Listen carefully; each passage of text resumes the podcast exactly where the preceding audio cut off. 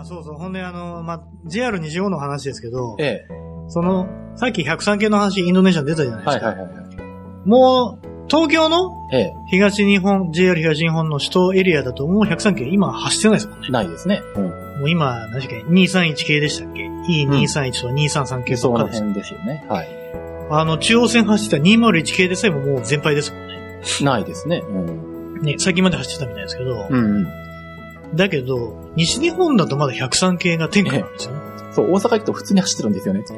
そこがなんかやっぱり関西気質なんですけどね、やっぱ。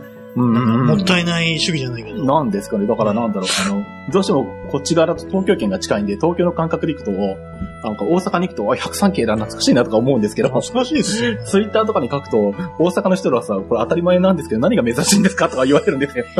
ねえ。もうあれですもんね、あの、車体更新工事とかして、まだ使ってますもんね。本当に普通に当たり前に走ってますかね。走ってますよね。環状線とか。そうそうそうそう。あれがね、いや、名古屋でも昔走ってたんですよ、103系が。あ、中央線では走ってましたよね。もうあれさすがに反射になっちゃいましたけどね、もええうかなり前に。うん。うんうん。で、113系ってあったじゃないですか。あのはい。オレンジと緑湘南色ですね。そうそうはい。あれも確か静岡地区って最近まで走ってましたよね。去年か一昨年くらい走ってたんうん、です最近までありましたけど。ありましたよねね。駆逐されちゃいましたもんね。ね、あれも全廃になりましたもんね。うん。でも113系も向こうで走ってるんですよね、関西で。ああ、ありますね。西日本は結構残ってますね。ですよねいろんそう。で、今の話じゃないけど、普通に走ってますよって言われると。うんもう今貴重な存在ですからね。で 我々の感覚からするとそうなんですけどね。ねうん。えいざなくなってみると、うん。ああ、やっぱり、うん走っとるなって思うよね。ねえしかも結構オリジナルの改造してますもんね、向こうって。ああ、色も結構変わってますしね。色変わってますよ車体も結構改造されてるやつとかありますからね。ありますよね。うんで。関西の改造って、ええ。まあ、言い方悪いですけど、結構雑っていうか、本当に取ってつけた感じの改造あるじゃないですか。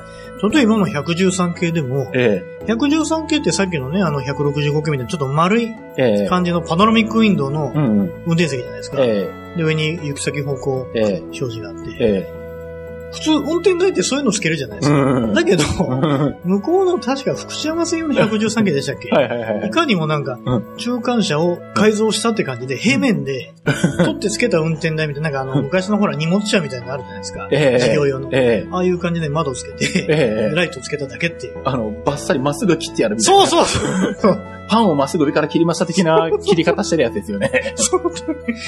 ああいう改造してますもんね。西日本ってあんなの多いですよね。あの、なんだっけ。寝台特急電車の583系を普通車に改造した 419系ってあったんですけど、食パンとか言われたこの、あのまっすぐな切り方。ありましたよね。なんで西日本ってああいう風にまっすぐ切るんだろうぐらいなそう、ありましたよね。改造しますよね。さすがにあれももうね、駆逐されましたよなくなっちゃいましたけど。あれも、3両ユニットで、そうそうそう。片方は特急のね、丸いうん顔なんですけど、残ってて。もう片方も今じゃね、そうそう。バッサリまっして、すぐ切ってありますからね。で、窓がなんかね、これ斜めの窓で、パッと見がなんかちょっと103系っぽいん ですよ。あれ、車高が高いじゃないですか。うんうん。だから、やたらなんか上がでかい。そうそうそう。で、でかい中にこんなポツンでなんか行く先がそうですね。すごくアンバランスなんですよ。ね。で、あれが普通車で走ってましたもんね。ですね。ありましたね。ああいう、はなんですかね、リサイクル。まあ今とってはリサイクル利用ならうね、ん。いいことなんですけど、えそういう付け方するかと思いますえ。ね。ね周りなきに元特急車両ですもんね。あれはすごかったですけどね、結構。ねうん。えねえ普通車の増設とかね、特急車両の再利用とか。うん。いやー、そうなの？って思いますよね。しかも、寝台特急車両を普通車に、普通列車にするかみたいなねのがあるんですけど、よくやったなとか思うんですけどね。ねえいや、実はあの、静岡に来る前、まだ名古屋にいる時に、はい。出張で2回ほど富山に行ったことがあって、はいはい。で、北陸線じゃないですか。はいで、今のも北陸線走ってますよね、その419系とか。うん、そうです、そうです。で、あ、これ乗れるかなと思って、ええちょうど駆逐された後で、ああ、そうなんだ。新しいのが走ってたんですよ。521系っていう。向こうでいううんあの、223系5000番台ってあるじゃないですか。今の標準車両ですかね。あれの硬直流バージョンのやつんが走ってて、ええそれがちょっとね、出始めの頃で。で、あとは、なんだっけ、475系でしたっけ？元急行車。昔からあるやつですよね。あれの北陸から白と水色なんですけどね。ええが走ってるくらいで、はで、富山の駅のちょっと前に、その、車両区があって、はいそこに駆逐されたのがすごいずらーっとなる あれだと思って。ああ、もう乗れねえんだなと思って。ちょっと残念でしたね。あ結構583系好きだったんで、あれもまあ、好きだったっていうか、まあ面白いなと思ってたんですけどね。そうですよね。うんあ、昔名古屋入ってましたもんね。名古屋まで来てましたもんね、あれ。名古屋から583系自体は来てましたね。ね。名古屋、博多まで、金星って。そうそう、あ、金星ありましたね。名古屋発博多行きの寝台特急ね。そうですよね。僕あれ、お別れ運転乗りました。乗ったんですか。素晴らしいです、ね。まあそれも最終日じゃないんですけど、いやいやいやいや。まだあれ、小学校6年生ぐらいだったかな。あそうですか。乗ったんですか？おあの、親にせがね、乗りたいって言って、なくなるからって言って、だからその時初めて寝台列車に乗ったんですけど、どこまで行ったんですか？名古屋から。いや、博多まで。あ、行ったんですか？で、また、あの、名鉄観光が、あの、お別れ記念ツアーみたいなの組んで、で、二パターンあって、それこそ、土曜日の夜に金星呼んで名古屋へ出て、で、ええ。日曜日の朝に博多に着いて、で、まあ、博多で太宰府行ったり、柳川のあたり回ったりして、あで、帰りは、一つのパターンは、あの、飛行機で名古屋空港までその日のうちに帰ってくる。あ。ああ、はい。で、もう一つのパターンは、帰りも金星で月曜日の朝着くっていうのがあって、それは後者でしょ。当然そっちを選びますよね。僕はそっちを選んで、いやー、それしかないでしょ。で、それで行ったんですけど、ええあの、そしたらなんだ、あの、ほとんどの人が飛行機で帰ってきて、帰り金星で帰ってくるのが、僕と母親の組と、あと、あの、男性のお客さん一人しかいなくて、あ、そんだけなんですか？他の人は全部飛行機で帰ってくるっていう方を選んでたんですよ。なんで他の人は、まあ、行きだけでいいやと思ったんですね？まあ、日曜のうち帰りたいと思ったんでしょうね、きっと。ああ、そっか。えまあ、確かに同じ時間帰りに乗るもんだからえ、、え当然、電車の中で泊まりですよね。えそうです、そうです。うん。いや、でもいいじゃないですか。うん全然問題ないと思う。そう。で、それで、あの、どうするのかなと思ったら、あの、博多駅までこう、団体バスで着いて、そこであの、普通にあの、切符を渡されて、これで金星で帰ってくださいねって、じゃあねって言われて、添乗員がいなくなって、あ、そんなもんなんですか？勝手に電車で帰ってきたっていう。雑ですね。でも雑なんですけど、おかげで手元に、あの、福岡市内から名古屋市内までの貢献の片道切符と寝台、あの、なんだ、寝台券が残ってるんですよね。ああ、なるほど、なるほど。切符普通に渡されてるんで。ああ、そっか、そっか。そうそうそう。あれ取ってありますけれど。ああ、それも貴重ですね。そうそう。だから逆にそれが良かったんで、じゃあ良かったんですけど、うね、ーんそんなことがありましたね。おお。金星で使ってたのって583系でしたっけ？583件、そうですね。あれ581と583ってありますよね。ああ、厳密に言うとどうなんだろう。581と言えばいいのかな。でもあの頃って、もう混ぜて使ってなかったのかな？あれ確か交流の電圧区分で違うんですよね。うん 50Hz だと581で、60Hz で、えっ、と、583でしたっけ？あ確か逆で、逆でしたっ581が 60Hz 用で、583は両用じゃなかったでしたっあ、そうでしたっけ？けだから一番最初にできたのが、月光とかで使われたのが西日本で走ったから、その時は確か 60Hz しか、ああ、そっかそっなくか。あ、ほんで、その後、東北でも走るようになったもんね。両用にしたのが583なんですよね。初狩りとかね、ユーズルとかで。そうええあ、そっかそっか。じゃあ、校舎があれだね。ああ、なるほど、なるほど。私、あのね、さっき言ったあの、え中央線の勝ちヶ駅のすぐ近くだったんで。ああ、はいはいはい。ね。勝ちヶ駅から岐阜寄りのええ次の次の駅、えええー神陵、ええね、春日屋って神陵ですね。ええ神陵だと神陵電車区っていうのがあって、ありますね。ありますはい。そこで今の金星っていうのが、うん。その、そこで留置されてた。そうですね。あそこに止まってますもんね。で、近所なもんで、自転車とかでね、ちっちゃいとこに、ね、その辺行ったら、ええいつも止まってたんで、うんうんうんうん。おー、うん583系だと思って、普通の光景だったんですよ。あ、そうですよね。だからまあ、昼間、まあ、白鷺とかに昼間間合いで使ってたりしたんですけど、まあでもね、結構止まってるやつもありましたからね。そうなんですよ。あれね、うん白鷺でも前使われてたんです疲れてましたよね。うん。あのヘッドマークでね。そうそうそうそう。あれもね、今の思いは貴重なんですけどね。ねえ。ねえまあ今サンダーバードになっちゃいましたけどね。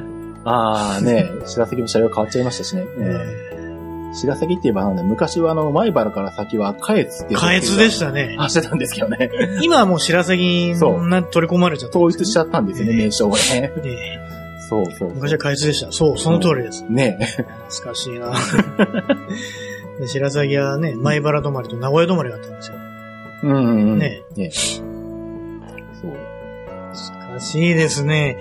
でも北陸はあれなんですよね。その、富山出張した時に思ったんですけど、え普通電車がね、ほとんど走ってないんですよ。え。ああ、特急ばっかですもんね、あっちの方がね。ですね。うんまあ、利便性があると思うんですよ。確かに、うん特急の方がね、便利なんですよ。まあ、ちょっとした距離の移動だったらもう特急乗っちゃった方がいいですよね。うん下手に普通に乗ると、うん高岡止まりとか、ああ。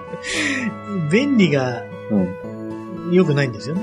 多分やったら退避しますよね。特急が多いからあーそうそう、あのね、待たされるんですよね。えだから向こう出張行った時も、上司と行ったんですけど、俺もが時刻表を見てね、そうやって案内係、まあ自分でやってたんですけど、ええあこれダメですね。えうんうんうんうん。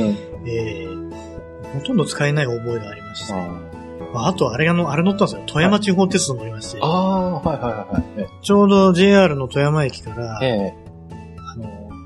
駅出て JR、はい。はい本当に歩いて1分ぐらいでええ富山地鉄の駅なんですよ。はい。でそこから乗って、でええあそこもね、うん大手施設のはい。譲渡車両王国で、ああ。京阪の3000系も走ってるんですね、あそこ。あ、そうなんですか走ってますよ。あの、大稲鉄道走ってる。はいはいはい。元特急車両ですええね。テレビカー。テレビカーですねはい。あれと、えあと、レッドアローが走ってるんですよ、あそこああ、レッドアローも行ってるか。そうかそうか。で、レッドアローは出張の時は見てないんですけど、ええその前の年に嫁さんとうなずき温泉に旅行行った時に、はい。あれ、うなずき温泉まで走ってるんですよね、富山地方鉄道。はいはい。ええ。でそこに、レッドアローが止まってて、うんおーって その時はあのね、黒部峡谷乗るのが目的で行ったんですえよ。え。でも、隣にね、うなずき温泉の駅があって、うん隣があの、うなずきの黒部峡谷の駅で、えあじゃあちょっと見てくるわっていう。え。ええ。まあ、奥さんも、うん。俺奥さん全く興味ない。ちょっと撮ってくるわって。ええそしたら、レッドアロー、あのままで止まってて、さすがにあの、西武鉄道マークは外されてましたけど、あ。なんかおーと思って、もう、やってきましたけど、にわか通り鉄で。うん。あれでもなんか最近、その、また鉄道ファン見たら、ええ。3両編成で、ええ真ん中の車両だけなんかあの、サロンカーみたいな感じではい、改造されたみたいで、本当に観光用に改造されたみたいですよ、あれ。そうなんですか？ええ。最初は3両編成の真ん中を抜いてたんですよ。えあの、3両編成だと、その、うどうも、運用方ですか？その、はい要は、元山市ちゃんえ。え普段は3両編成抜いてたんですけど、え。ええ。3両にして、その観光用にしたらしいですね。うん本格的に。うんで、その、一応、外しか見てないんですけど、はいまあな、外から見た感じは中は本当にも、元、レッドアローそのままで、あ、そうなんですか。これはええわって、えーそそられましたね。いいな。富山地鉄は全然乗ってないんですよね。あー、そうですか。ええそう、昔から、本当に子供の頃からアルペンルートとか行きたいなと思っているんですけど、そう全然行ったことがなくて。立山までも行ってますからね、あの、ええ富山地方鉄道。そうですね。えで、立山もだし、うなずきもですけど、特急が走ってるんえで、えこのレッドアローで走っとる時もあるしえ、え普通車両で走っとる時もあるんで、えうん。これはあれですよ。うん行ってみる価値は終わりですわ。そう、だから、立山っていう地名自体は、あの、それこそ昔、名鉄の北アルプスが、お立山行きの時代があったから、ありましたありましたしょっちゅう立山っていう名前見てたんで、乗りたいなと思ってたんですけど、昔ね、名鉄の北アルプス号が神宮前から出てましたよね。そうです、そうです。で、うぬまからね、そうあ、の渡り線通って。そう、渡り線通って、高山線入って、えええね、まあ、高山止まりもあったし、ええ富山止まりもあったし、ええさらに富山からええ立山に入るやつもありまえした。そうですね。うん。ありましたね。ねえ。そうだ、なんです。だから、立山とかね、それこそ黒部峡谷鉄道なんかも乗りたいなとか思いながら未だに乗ってないんですけどね。あ強行鉄道乗ったことないんです？よないんですよ。あれね、うん嫁さんとその一昨年か行った時に、え確かね、旅行会社のツアーで組んで、ホテルも一緒に取って行ったんですけえ、ど、えなかなかね、あれ、え取れないんですよ、あえ。の、は強行鉄道の乗車券が。あ、あ、結構じゃあそんな混んでるんですか混んでましたね。あ、そうなんだ。俺も最初舐めてて、うんうん。まあ当日いいやと思ってたんですけど、うんえとても取れないよって言われたので、えそうなんですか込みで取ったんですけど、うん。ね取ってから向こう行って現地行って、ええ京国鉄道の、ええ。その、うなずき温泉駅、はね、はい。その、泊まって、その日に、ええ。たまたまちょっとその写真、その、レッドアローミーがてら、ちょっと温泉街ブラブラしてる時に、ええ。でついでに見てこうかって、その、はい京国鉄道の駅見に行ったんですけど、ええ。その時は確か昼ぐらいに、チェックイン前にホテルに着いて、ええチェックインしたらちょっと見ようかって言ってブラブラしてる時に、はい。その時も、ええ。駅ずらーって並んでましたもん。おで、それで駅の入り口のとこになんか縦札が立ってあって、はい。その、何時間待ちとか書いてあって、えええー、そんなと取れんの？っていうくらい待ってましえ。た。へえ。ちょうど時期もあったんですよ、紅葉シーズンで。ああ、連休とかですか？そう。あの時も確かに9月の連休だったんですよ。ああ、そういう時は混むのか、やっぱ。ねえああ、これは、あかんわ、と思あって。で、チェックインしたホテルのフロントにも聞いたら、ええ。もう今の時期はダメですって言われたんで、あ、そうなんだ。あらかじめ取っといた方がいいですよって言って。まあ、ホテルから取ってくれるとこもあるんですけど、ええやはりかなり大変らしいです。で、それを見て、え正直舐めとったわ、これはいかんえ。わ。やっぱ用意しといてよかったと思ああ、なるほど。そんな混んでるんだ。って。だってあれですよ、もう4時間とか3時間待ちは当たり前なんで、え朝早く行ってそれなんですよ。ディズニーランドレベルですね。ほんとそうっすよ。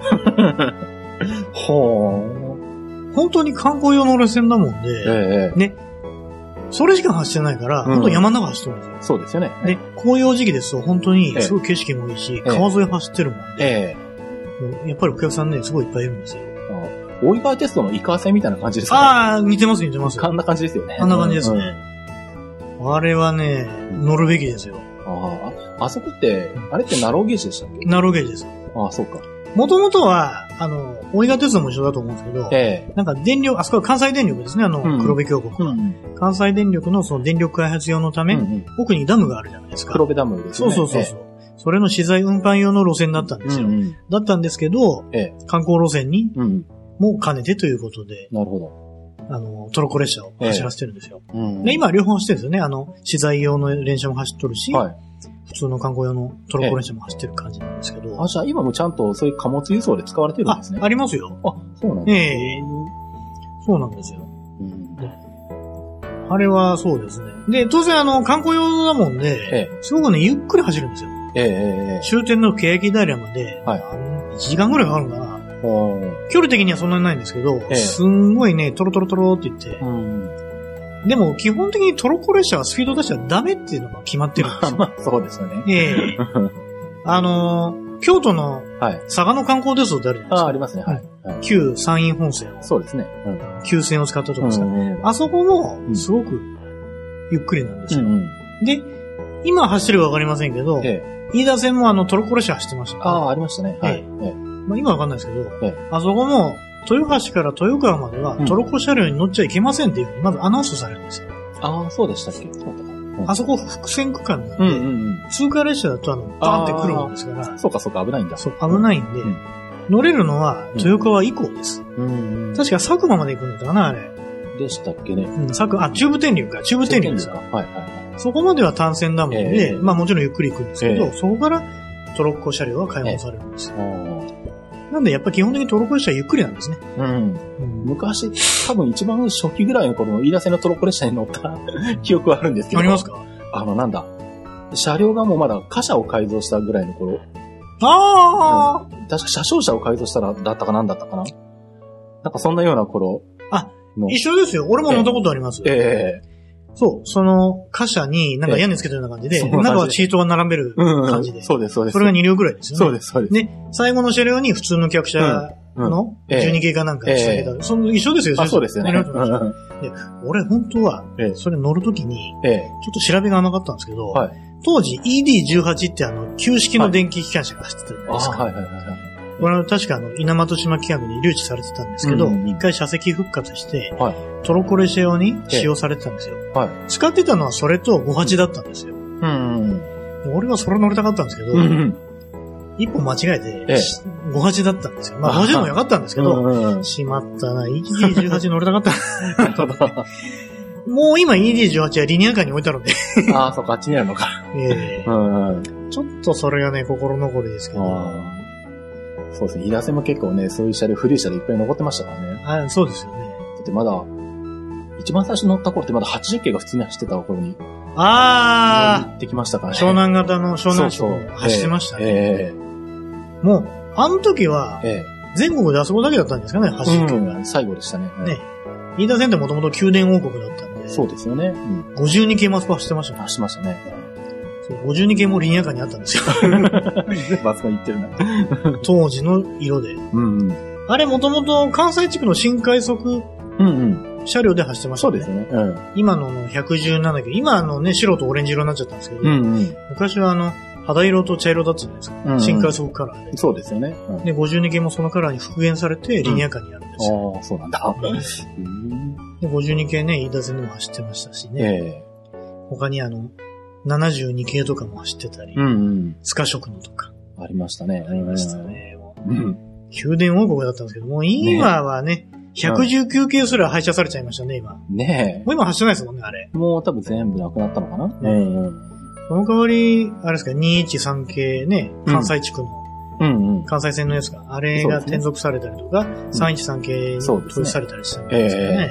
えもう今見る限りなくなっちゃったんですよ。嬉しいですよね、宮殿がなくなっちゃうと。え。ねえ。ちょっと前までは名古屋地区も結構いろんな古い車両があったりとか、それこそなんだろう、東関西線なんかも東海道線で昔使ってた165系が走ってたりとか、あったんですけど、ありましたね。面白かったんですけどね。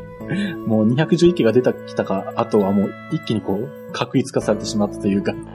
165系も結構、トータが早かったですよね。まあそうですね。165系でもあれなんですよね。名古屋地区って、あの、快速で使ってたんですよね、昔って。ね、急行型なのに。そうなんですよ。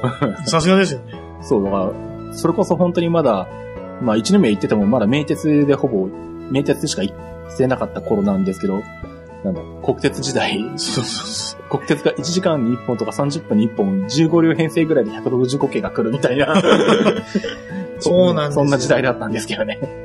今だとね、えあの、今中がもう国鉄の快速車両、え、ええ、当時117系ですから。えとか、その後になると、211系の、え、ええ、あの、ロングシートでないバージョンとかええが新規投入される前の話ですよね。そうです、そうです。ええその時はおっしゃるように、急行落ちのうん車両が快速車両で使ってましたんで、そうですよね。中にはあのうん、関西からね、流れてきたあの、新快速車両の水色の。白と水色の車両がね、ええ、え湘南色の中にえ。、うん。ポツンって入ってたりとか。そうそう。結構混ざって入ってましたね。そうそうそう。湘南色の真ん中に一度修学旅行色が混じってるとか。結構ね、なんか、なんだこれってのがありましたけどね。だから165系と153系主体で、その中に155系とか157系とか混ざってて面白かったんですけど。それが走ってましたもんね。そうそうそうえで、急行にもちゃんと使ってましたからね。ーそうそうそうそう。昔で言うとなんだろう、あの、名古屋発の京都駅急行比叡とか、ありましたね。乗ったんですけど、昔たまに。中高にも使いながらも、ね、ね、間合いで快速で使ったりとか。そうですね。あと中央線方面だとなんだ、あれは。昼間走ってた急行。あ、ありましたか赤倉はキハ58か。そう、赤倉キハで、途中か急ら電車だ行ったんです基礎ってのもありましたよ。あ、基礎もあったのか。えええ長野行きで基礎ってのがあったんですよええあれも165とかね、そういうの使ってましたんで。うんそうですよね。うんあそこは山岳地帯なので、後輩用の160だとダメなんですよ。あ、そっかそっか。平地用だったら、平坦用だったら153とかでいいんですけどね。うええそうそう。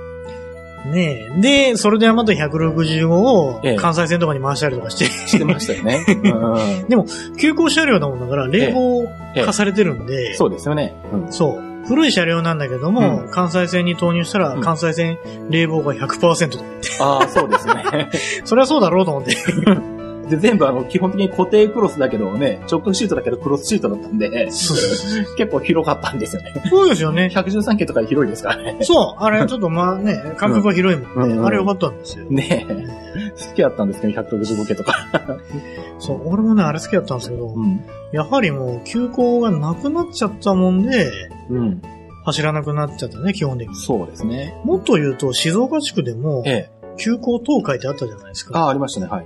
あれでも165使ってましたもんね。165系でしたね。でしかも、3両編成じゃなくて、なんか9両編成ぐらいで、うん、結構長かったですね。グリーン車も入れたりとかしてました。あああ、昔ありましたね。ありましたよはいええ。れもう165系だと、ん静岡地区だけだったんですよ、あれ。まあそうかグ。リーン車導入してたのが。ああ、そうか。105系でグリーン残ってんの、あれぐらいでしたっけ？そうなんですよ。うん。静岡から東京行きですよね。ええ、で、しばらくそれ使ってたんですけどええ、、えそれからあの373系に変わっちゃったんですよ。え。うんあ、そうか。当当時時373ですね。うん、そうですね。あ、当時ってそう、東海に使ってた車両を、そのまんま、あの、大垣夜行に使ってましたもんね。そうなんですよ、そうそうそう。そうで、その160系も音楽ゲームを使ってたんですよ。そうですよね。うん。だけど、やはり老朽化であの、ええ160系も淘汰しちゃって、えで、新しく作った373系で、ええ大垣夜行も使うしえ、えで、静岡からのええ特急東海。ええで、特急東海なくなったら、うん満員運転で、うん静岡から東京行きの普通列車でうん373系使ってると。そうですね。それ実は最近まで走ってたんですよ。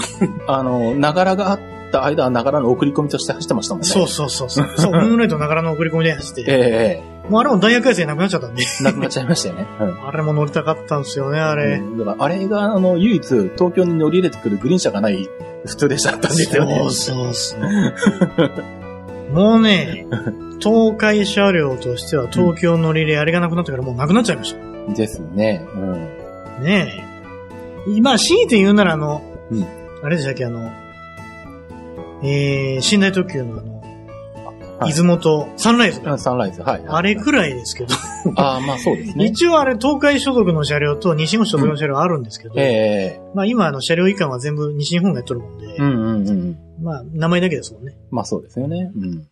あれもね、乗りたいんですよね、あれ。あ、サンライズ乗りましたよ。乗りました？ええいいなぁ、乗りたいです。去年、去年の、実は10月、11月ぐらいか。うんうん。それこそあの、なんだ、えっ、と、さっきちょっと話したんですけど、そのねクリラジっていうポッドキャスト局で、あの、自転車レースの中継をやるんですけどえ、、ね去年山口で国体があったんですえ。よ。うん。で、それ手伝いに行ったのが、その撮影の手伝いの初めて、一番最初だったんですけど、まあ、えっと、下関に、まあ、あの、夜に、あの、集合だったんですけど、うん。まあ、普通だったら新幹線で新下関とか行くと思うまあんですけど、そうですよね。うん。まあ、そんなんで行くわけないじゃないですか、僕が。ということはサンライズ乗って、そうそうそうそう。岡山ですか？いや、えっ、と、出雲市まで。出雲市まで行ったんですか？あれ、出雲市ってことは、日本海日本海側に一回出て、ですよね。そう。で、そこから山陰線をずっとまっすぐ行って、で、あの、当時ほら、峰線が災害で通れなくなってたんですけど、ねちょうどそのタイミングで、あの、復旧した直後だったんですよ。あで、峰線乗ってなかったんで、峰線に乗ろうと思って、そこから峰線に乗って、また山陽線側に出てきて、下あ。関ということは、山陰側ぐるーって回ってきて。そういうことですねあ、。なるほど。えいや、そうかなと思ったけど、そうだっえたんですよ。ええで、まあ、それで行ったんですけど、で、白岡からサンライズ乗ったんですけど、あの、なんだっけ、前を走ってる貨物列車が事故かなんかで、サンライズに遅れが出て、結構これ1時間半遅れとかなったのかな。えで、あの、それだと、出雲市からあと乗り継ぎが微妙なんですね。えああ、うん車両の遅れとかですね。うん。うんで、まあどうしようかなと思ってたんですけど、あの、新大阪に着く前に、あの、車内放送がかかって、あの、希望の方は、あの、この、サンライズの特急券で、あの、なんだっけ、水穂とヤクモにの重機に乗っていいですっていうあ、本 救済措置があっ当て。でずっと、うん、サンライズ乗ってないけどどうしようかなって、うんと思いながら、でも水穂もなかなか乗れないよなと思って、結局新大阪で降りて、水を乗り換えたんですか？ええ朝一の水穂で岡山まで行って、そこからさらに八雲で 出雲市まで行ったんですけど、完璧ですね。至れり尽くせるじゃないですか。そうですね。なんで、水穂も乗れないし、あの380件の八雲もめったに乗れないしなとか思いながあら、あ、そこだと確かねええ、オリジナルカラーで走っとるんですよね。そうです、そうです。紫色の。ええええああ。そう。だから結局の、サンライズに乗ったのは新大阪までだったんですけどね。ああ。で、水穂ってブルートレインですよね。あ、違う、あの、し九州新幹線の車両なんですよああ、そっちの方か。はいはいはい。あ、あ、そうか、今走ってないんだ。そうだねん。んああ、なるほど。うんえってことは、水穂だから、あの、えまあ、覗き700、使いのなんですけど、700。本当は。ああ、イの700の8000番台でしたっけええええそうです。ああ。それ乗って、ええ岡山まで行って、そこから八雲。ヤクモ380系か。えおー、ヤクモカラーで。ええパノラマ車ですか？えいや、普通のあ、普通の車両でしたけどああ、ね。いいじゃないですかえ。え白尾線で。そうですね。うん。いや、でもなんか380系久々に乗って、白尾線結構カーブきついって聞いてたんですけど、で、結構揺れるのかなと思ったんですけど、あ、でもそんな大したことないなとあ、思って。そうですか。えまあ、もともと380系ね、ええあれはあのね、そういう三角打ち用のカーブがきついところ用の車両ですもんねえ。そうですよね。昔は中央線も走ってたんですけどね、信濃で。うん。だから、信濃の頃は結構なんかね、酔ったって話をよくおう俺も聞きましたん。ですよね。まあ、じ僕は酔わないんですけど、あ 僕と一緒に人によ、るんですかね、あれ。うん。僕と一緒に行ったの親戚のおばさんとかは酔ってましたけどうね。ん。えあれ下にコロがついてるんですよねえ。そうですね。うん。で、俺も昔のね、381系その中央線車両に乗ったことあるんですけど、え確かに駅に停車、こうやって入線して入ってくるじゃないですか。ええ止まってる時もこうやって、こんな風に揺えれてるんですよ。揺れますね。ええ普通に揺れてるんで、うん乗る時もこうやってガシャってドア開く時もちょっと揺れてるもんで、うんうん。で、中の音もちょっと入れてるんで、うんうんあこんなもんかと思って。ああれ完全にもうコントロールしないし自然振り子なんですよね。そうですよね。初期の頃は。ええ途中からなんか制御装置かなんかつけたらしいんですけど、ああ、381ですか。ええあそうなんですか。え最初はそう、自然振り子なんえで、なんで揺れ戻しがすごい大きかったんですよね。惰性出すよね、あれ。そうなんですよ。もう今は電子制御当たり前なんですけどね。そうですよね。ええあそうですか。ええ実はリニア間にもその380系が、あトップナンバーと、あとええパノラマ車両が展示したんですよ。あ、ああ、なるほど、なるほど。パノラマ車両の取ってつけた改造がまたいいんですよ、あれが。あれね。ねえ。最初は行き先、あの、最初のね、ええ。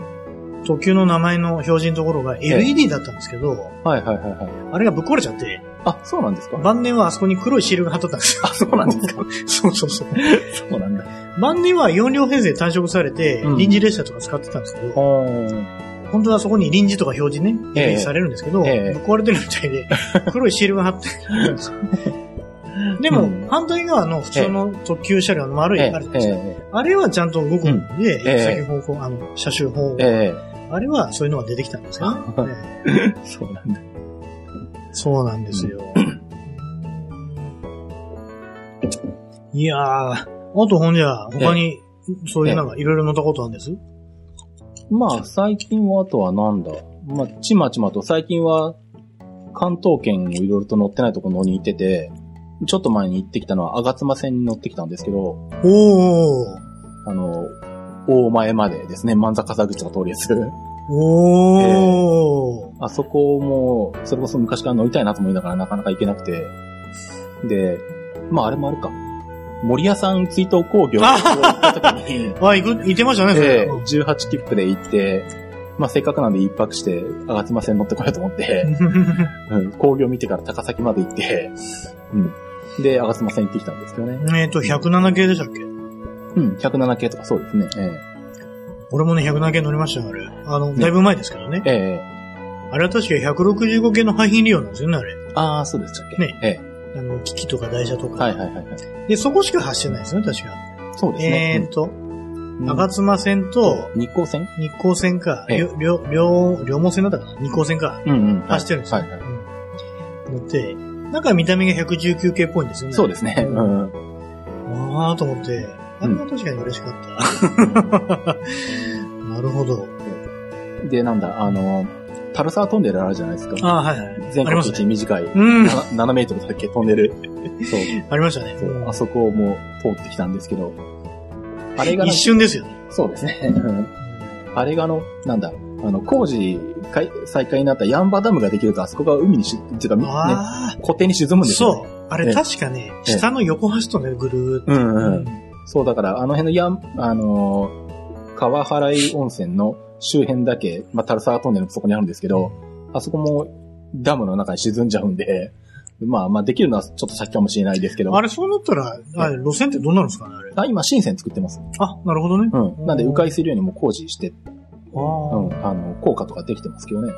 じゃあ、大井川鉄道と一緒ですね。そう、そうです、ね。あれも確か、あの、井川線の方を、うん。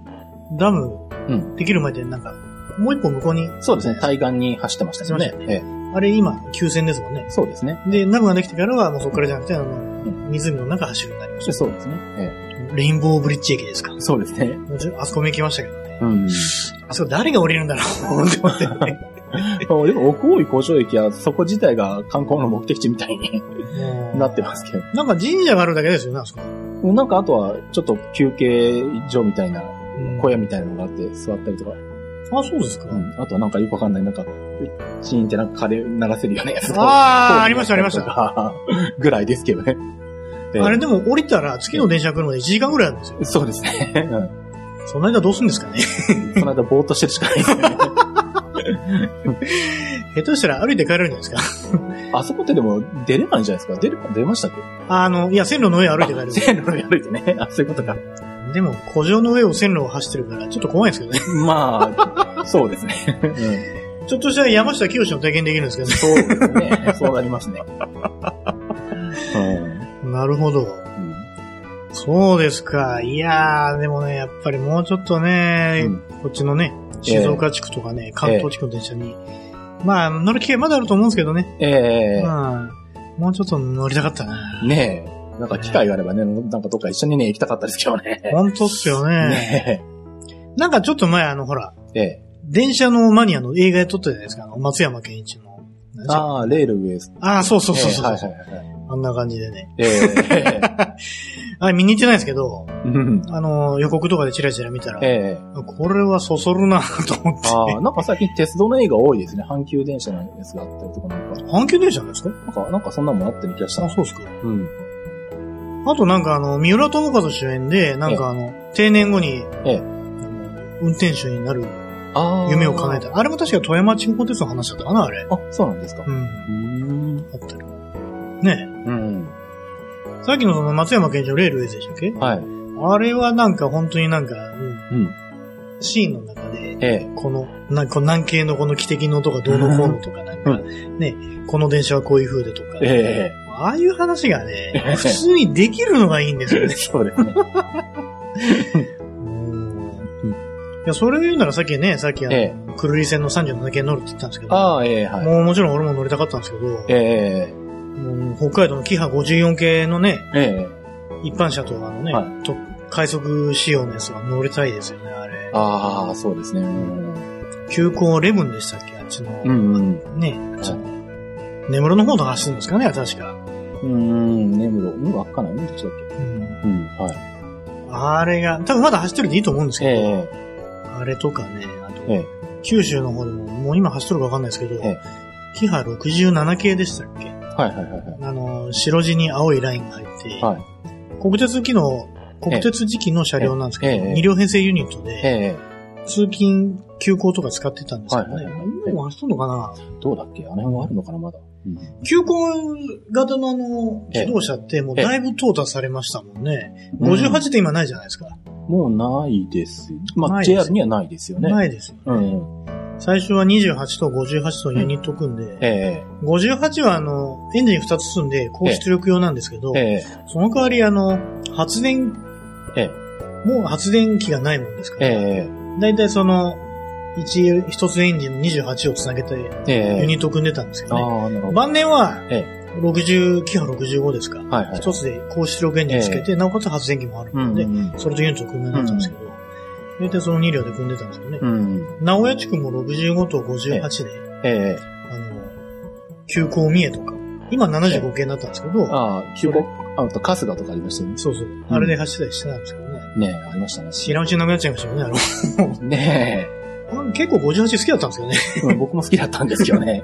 急行よく乗ったしな、いろいろと。ねえ、あれよかったんですけど。で、その58も、えインドネシアとか、え。はい。タイか。ええ。インドネシア、タイですね。タイで走ってるんですよ、あれ。あ、そうなんですか。ええん。東日本とかのはい長野地区で走ってたやつがええ譲渡されて、うん。全く塗色を変えてええ。とか、えその長野地区の。色とか、あれ、はい地域によってあの色違うじゃないですか。ええ。あれそのままで走っちゃったりとか。ええ。で、もっと言うとあの、サハリンでも走ってたりするんですね。あ、そうなんですか。ええほもうサハリンのギハ58はもう今、休止扱いになっとるのかな。ー。前も走ってたんですよ。うん。で、あそこはもともとほら、日本の領地だったんで、はいはい。あそこの線路もはい、そのまま使ってるんですよ。ああ、ゲージとか同じなんですね。一緒なんですよ。うん。で、58もはい、そのまま走ってて、えしもう今走ってないんですけど、それをそのまま使ってたりとかしはい。で、やはり結構設備がいいんで、結構重宝されたらしいんですよ。うん。使えるんですね、まだね。うんうん。ただ、あの、さっきのインドネシアもそうだし、はいロシア、ロシアですよね。ええそうですけど、え壊れたらそのままなんですよね。直せない。直さないのか直せないのか知らないですけど。なるほど。ええ日本だと直すじゃないですか？メンテナンスすねメンテナンスしないんですかね。どうなんでしょうできないのかしないのかわかんない。うん、そうだ。使い捨てなんだ。ねえうんそういう頭がないのか。やっぱり、なんかね、これ聞いた話なんですけど、ええ。電車じゃないんですけど、車でも、はいああいう海外とかっていうのは、はいもう消耗品って思ってるんで、ほうほう。日本だとほら、どっか傷つけたとか、ぶつけたとかだったら、はいうわー、どうしようってなって、ええ。板金したりとか、はい。綺麗に塗装したりするじゃないですか。え向こうはそういう風じゃなくて。もう気づいたらそのままなんですよ。ボコボコになってもそのまま乗るみたいな。ああ、でもダメになったら変えるみたいな感じですかね。やたらボロくて走ってるのも結構あるんですからね。ええやっぱり考え方が違うんですかね。ああ、まあそうかもしれないですね。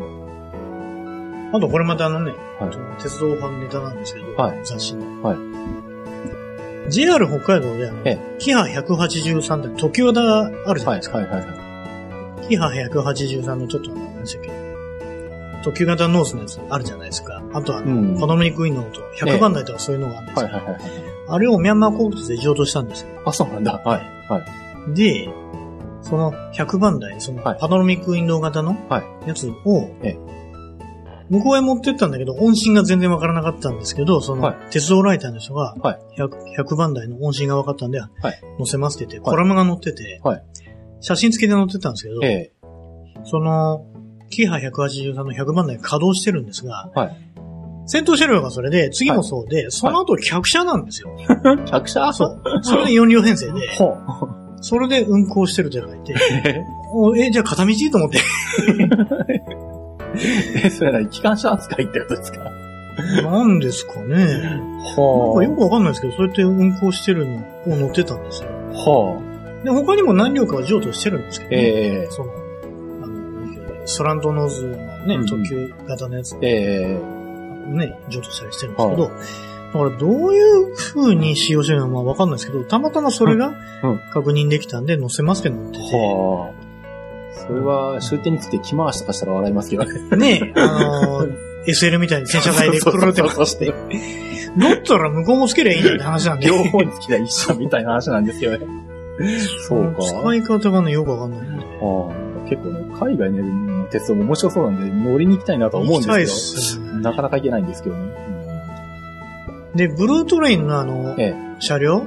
はい。客車24系とかあるじゃないですか。はいはいはいはい。あれも、あれも確かタイだったかな？タイかミャンマーが客車を使ってるんですけど。はいで、え行き先方向幕、さっきあのね、習志野とか書いてあるってえ。さ、はいはいはいはい。それもそのまんまなんですよ。ええ。だから、どこで下、下関とか、博多行きとか、買えねえのかと思って。朝風のままなんですね。そうそうそうそう。うなんかね、使うのはいいけど、そのまんまってとこあって。いいな、それ。そういうね、なんかいい加減さがいいですよ。ねえ。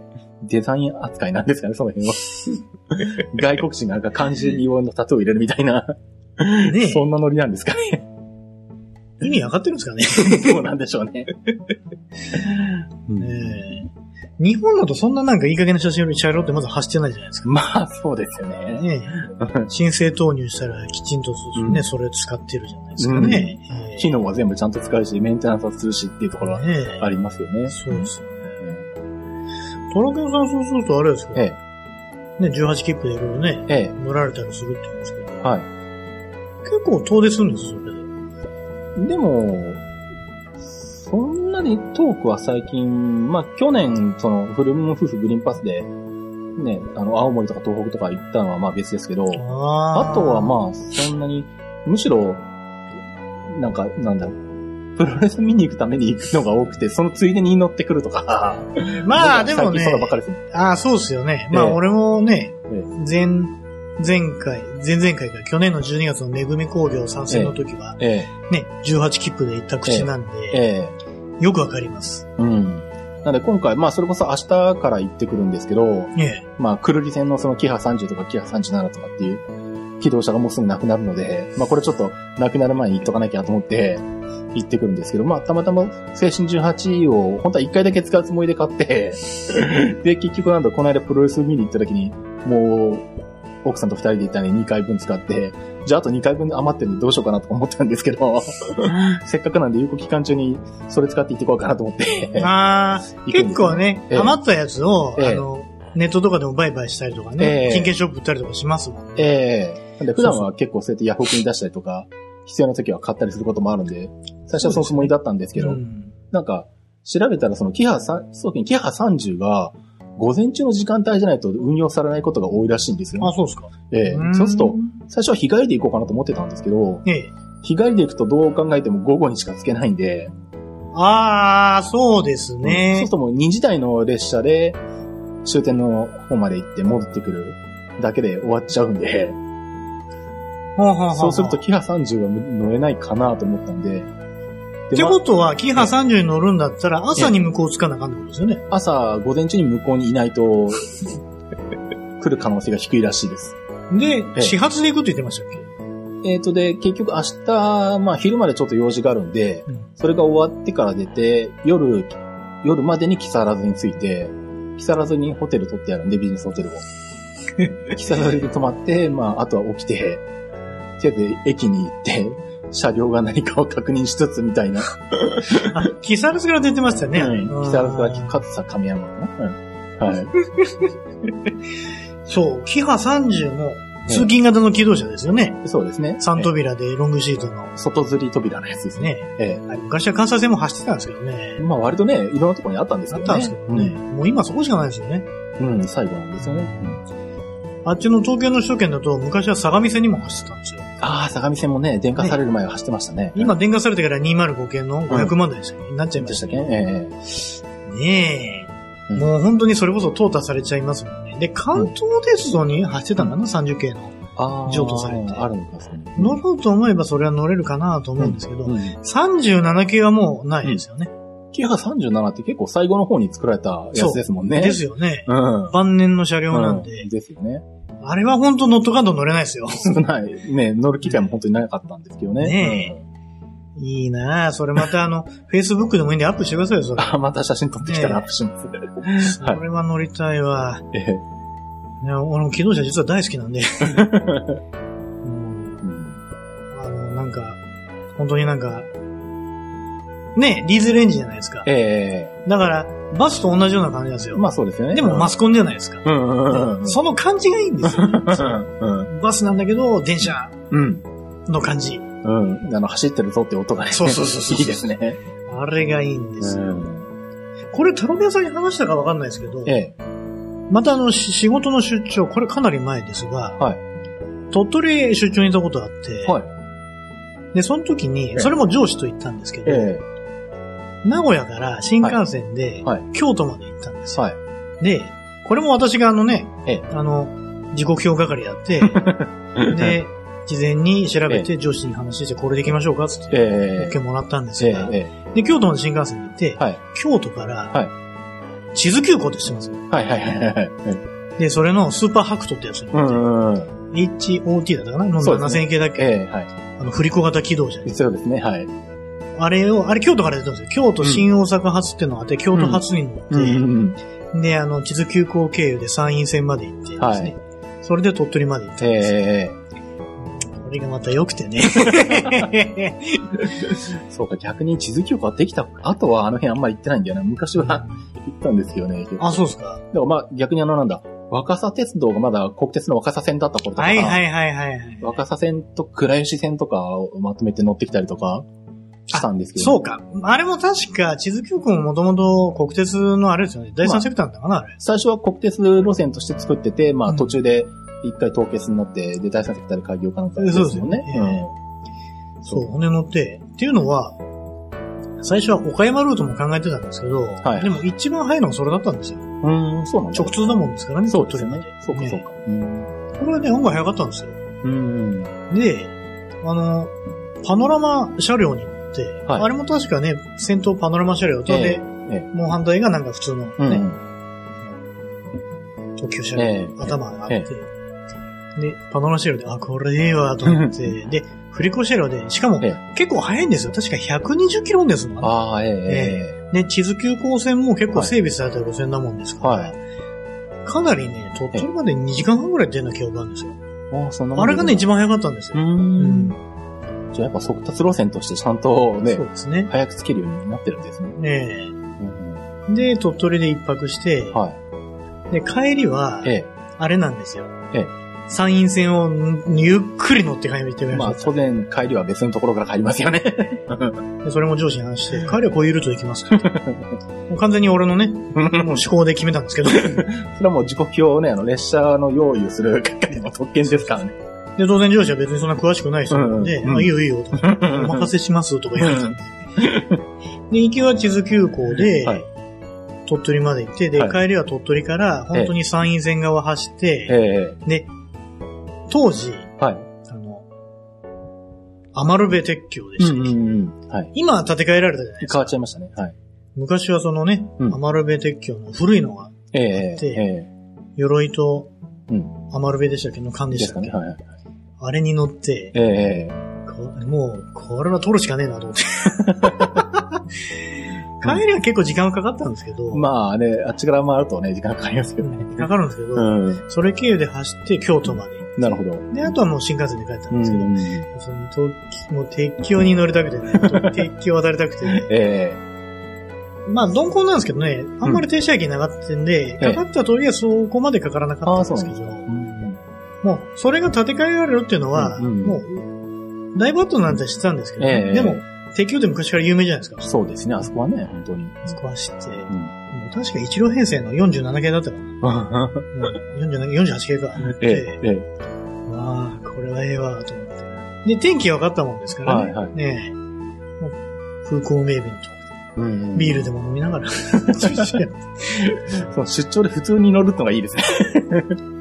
まあ、その頃はそういう良き、うんね古き良き時代だったんで。なるほど。まあ今そんなことできないですよね。え えそうですね。で、だいぶ経ってから、ええあそこほら、あの、結構吹きさらしのとこなんで、ええ、ええ。あの、ジョイフルトレインの客車が、ああ。ね、強風で転落したってあって、みやびが落ちちゃいそうそうそう。あってですね、はいそこから問題視されたんですよね。そうですね。じゃあ架け替えしようって話になって、今は確かコンクリート鉄橋になっちゃったんですよねうん。そうですね。ねえ、じゃあ鉄球のうちにこれ乗らなあかんなと思って。ああ。通ってるけど昼間じゃなかったら多分、その倉石線と若狭線を乗りに行った時に山陰で通ったかなんかだと思うんで、昼間の通ってないんだよな、確か あそうですか。あ、通ったんですね。ええだからその若狭線と倉石線乗りに行った時に、それこそもうすぐ、あの、当時あったの普通寝台列車の山陰がなくなる、ま、前で、あまだ中学校ぐらいなんですけど、あ、あそこの寝台特急、寝台特急寝台、寝台普通列車。あ、普通でした。寝台車がついた普通列車っていうのあ、が、そんなのあったんですか？あ、ありましたよ。あの、京都から出雲市だったっけまで行ってる山陰と、もっと遡れば、天王寺から、紀勢本線の方、新宮かどっかまで行ってる、早玉と、早玉。ええ。普通の寝台普通に、普通列車で一部寝台車ではあ、知らんかった。そんなのあったんだ。ね。あとまあ、もっと遡れば、えっと、博多から長崎だったかな。っていう長崎っていう寝台普通列車が全国で3本ぐらい。寝台普通列車ってことはええ、客車ですか？客車です。客車で、まあ、後ろの1両2両だけ寝台車寝台車そんな感じで。へえ、そんなのあったんですか？うん。で、僕がその、山陰がなくなる頃は、えっ、と、座席車は12系で、客車は旧型寝台客車の10系とか、10系か、確か。ああ、うん。いいじゃないで。すか。だったんですけど、当時中学生で寝台料金ってお金がなかったんですよ。あだから普通車の方にしか乗れなかったんで、今から思えばなんで寝台車の方も10系の方に乗らなかったんだろうってすごい思うんですけど、当時中学生に5000円は無理でしたね。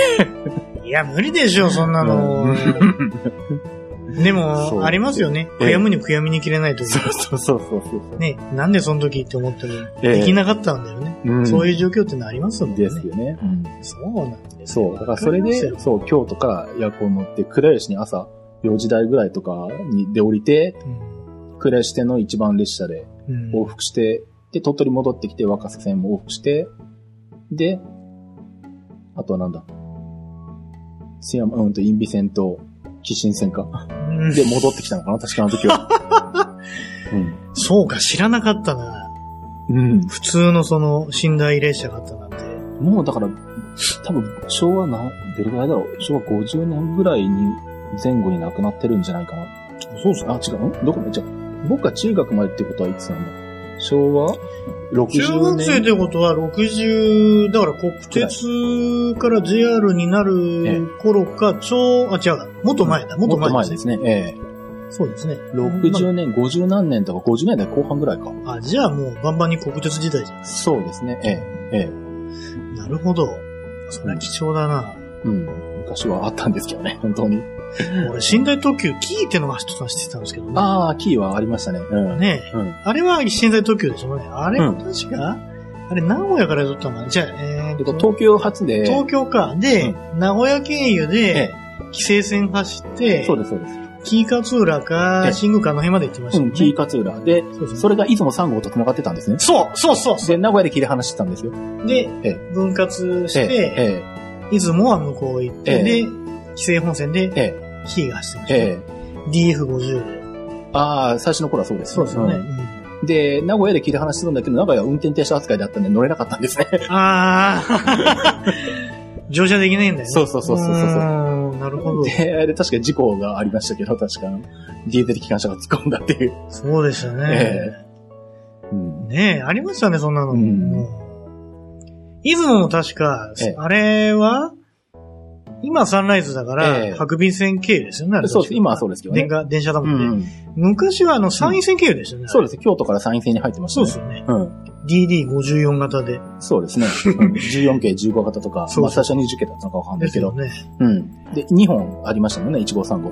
あ、そうそうそうそう。だから1号が浜田駅で2本目が出雲市駅かなんかそうですね。ですもんね。うんうん。あれが、あれが今サンライズになっちゃいましたね。そう、サンライズに変わっちゃったんですけどね。ねうんえ。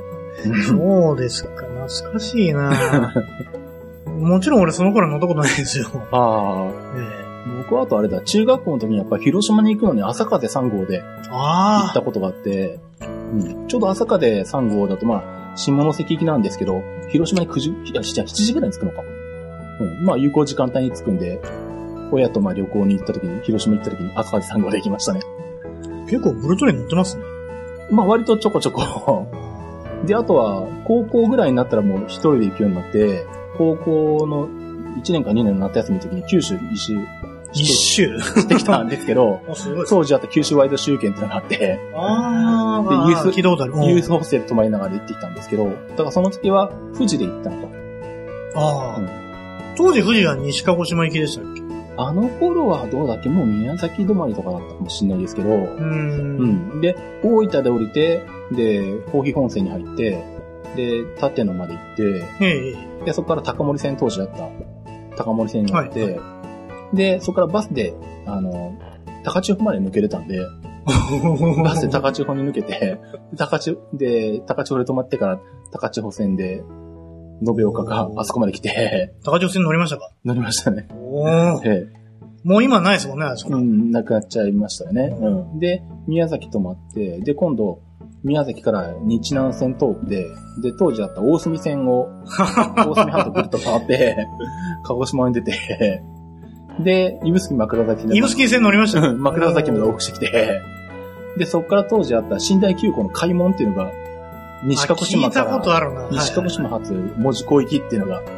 しかも当時、20系で残ってたんですね。はいお、それも貴重ですね。うん、20系大好きだったんで、で、それまで乗ったことがなかったんで、そこで初めて20系寝台に乗って、門司港まで行って、とか。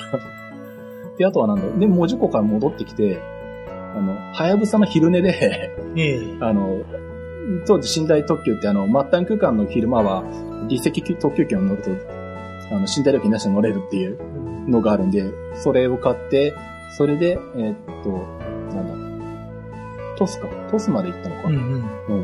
うん。で、ん？どうだったかなで、当時松浦線をぐるっと回ってきたんですよね。うんうん。うん。今松浦鉄道ですけど、ねえ、そうですね。松浦線をぐるっと回ってきて、佐世保からは緑かなんかで博多戻ってきたのかなああ、緑とカモメありましたね、当時。えあの、え一番短い特急電車え。あ、そうですね。4両え編成でしたっけ？えうんうん、そうですね。?485。ええ。ありましたね。そう、それで一周してきて。で、帰りはあれだ。当時まだあの、高速夜行バスっていうのが、まだ出始めたばっかで珍しくて、当時初めて、初めてに近かったと思うんですけど、博多から大阪に行くムーンライトっていう夜行と、あの、高速バスが乗りたくて、それで大阪まで出てきて、帰ってきて、そこから近鉄特急で帰ってきたから。だからそんほー。なルートで、高校の時に行ってきたんですけど、ほー。ええそれは何日で行ったんですか？多分6泊7日くらいだと思うんですけどね。あーあ、ええなら結構いいですね。ゆったりできますわね。まあまあそこそこ回ってます。ねうん。それは本当にそういう風じゃないとできないルートですね。そうですね。本当九州一周ですね、それだったら。大体まあ割とほぼ一周してきた感じで、まだでも乗ってないとこいっぱいあるんですけど、いやいやいやいやいや、ねえ。いや俺だって、どんでも全然ある。行きたいですよ、ええ本当にね。なんで、それが、それが高1で、高2で北海道に行ったのか、夏休み。ほう。だからそれも、まあ東京までは新幹線かな。新幹線、あの時と急行東海に乗ったのかな途中から。乗りました？うん確か、どっかで急行東海に乗ってるんで、ああの、時、確か北海道ワイド周遊券で行ってるんで、多分急行タダだったから、静岡から急行東海に乗ったんじゃないかな。で、東京出て、東京から、えっと、白鶴で青森まで583件の寝台特急行って、青函連絡船で函館渡って、で、そこから、あ、えっと、急行のニセコ？わかります。急行、中高の客車急行ですよね。で、札幌まで行って、で、札幌から、えっ、と、なんだあれは、マリモか、急行、寝台急行マリモ。わかります釧路に行って、釧路から、ね、根室まで行って、野作岬まで行って、で、戻ってきて、で、今のち、えっ、と、地北高原鉄道、今、地北、地北、当時の地北線？記憶線ですよね。ええで、北見まで抜けて、で、大雪で札幌戻って、乗り倒してますね。で、なんだっけ。そっから、特急で、新徳があったりのどっかまで行って、で、当時、富市線っていうローカル線が、ええあの、日高本線の途中からあって、あそこの終点の日高町だったかな？あそこまでバスがあ日高町って終点ですよね。終点、うん。そこで終わりだから、そこからだともう、うん線路がないもんで。なんで、そこの終点まで、新、新徳かどっかあの辺からバスがあったんですよね。うーん。あ、で、そっから、うん。で、そっち側から入って、あの、日高町まで行って、で、富市線に乗って、乗って、ええで、今度日高本線の方に。ずーっと走ってて、えで、え本当は終点のサマニまで行きたかったんですけど、うん。それに乗ってると、あの、あそこ、なんだ、エリモ岬？ん。何岬だっけ？岬の先にユースホステルがあるんですけど、はいはいはい。そこに行くバスに間に合わないで、途中で降りてバ、国鉄バス乗り換えて、その岬にあるユースホステルに泊まって。で、今度反対側に抜けて、はい。で、あの、なんだ、何線だっけ？あの、はい。愛愛国幸福があった駅の、広尾線？700とかで。そう、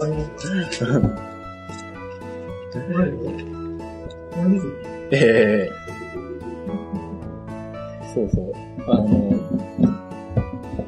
あの辺、広尾線だったかな？愛国幸福がある、あったあの路線。ありましたね。えー、あの、幸福駅って。ええー、あそこを通って広尾まで、帯広まで出て、で、帯広からさらに四方路線に乗りに行って で、四幌線の全くがでバス代行じゃないですか。うーん。あれで、十勝三つまで行って、もう乗ってきて、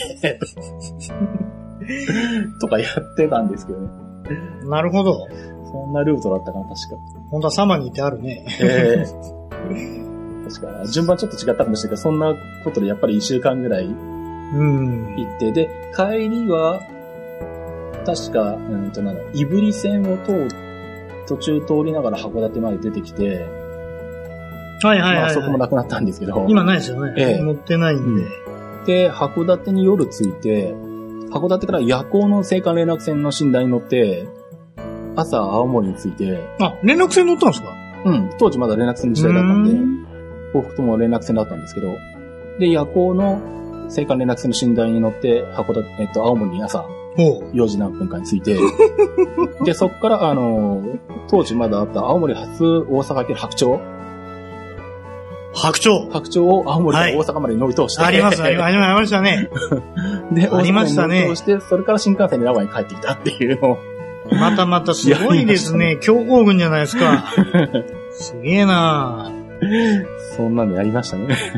北海道ってね、本当は路線がもっといっぱいあったんですけど、だいぶ廃止になりましたもんね。海沿いの路線がほとんどなくなっちゃいましたないですよ。ね。本当はもうぐるっと一周できるくらいあったんですけど、うほとんどその路線が廃止になっちゃったもんですからね。